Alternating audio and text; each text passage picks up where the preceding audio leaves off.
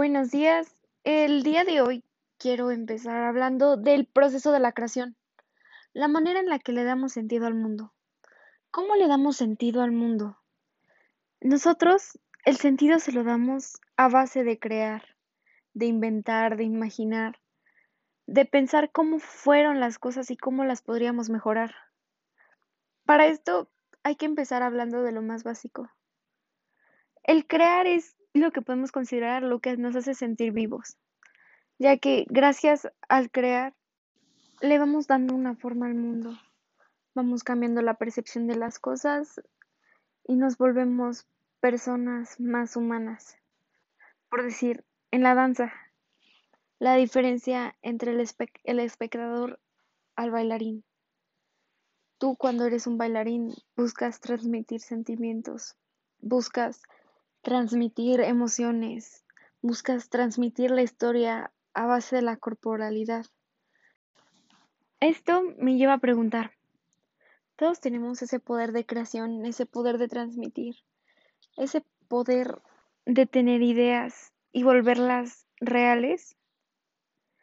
Yo pienso que sí, pero al momento de crear lo podemos usar para varias cosas por decir. No es lo mismo una pieza musical a una obra de teatro, a, por decir, una escultura, a una danza. De crear, esto te pone en percepción de algo que se llama el estigma del creador. ¿Qué es esto? La forma en la que yo lo describiría sería cuando tú estás esperando un álbum de uno de tus artistas favoritos tú tienes ya un par de requisitos que tú esperas que ellos van a cumplir cuando saquen un álbum. Pero esto recae a la forma de sentir y al, y al momento en la que se llevó la creación, por decir. No va a ser lo mismo un álbum conceptual a un álbum que se produció 10 años atrás, pop, por decir un ejemplo de esto sería Katy Perry, su primer álbum no se parece nada al álbum que tiene actualmente. ¿Qué pasa con la creación?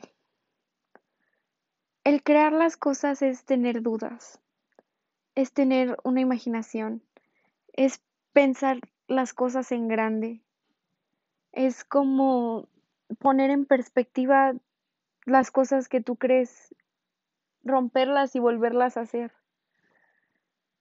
la duda es eso que te llama la atención, que te dice, ven a investigar, ven a descubrir.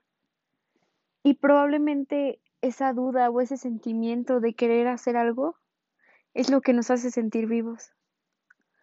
Ese, es ese sentimiento de estar tranquilo, esa intranquilidad que les crea a todos. Por decir, a mí al momento de crear las coreografías o de pensar guiones o de tocar. Es como una lucecita, una campanita. Eso se vuelve interesante, ya que todo el mundo tiene su forma diferente de percibir la creación. Como conclusión, la danza y la creación son cosas que siempre van a ir de la mano. La danza nos llega a transmitir, la danza nos mueve y la danza nos hace ser quienes somos, seamos espectadores o seamos creadores. Para ser más creativo hay que buscar esa lucecita, esa duda que nos mueva.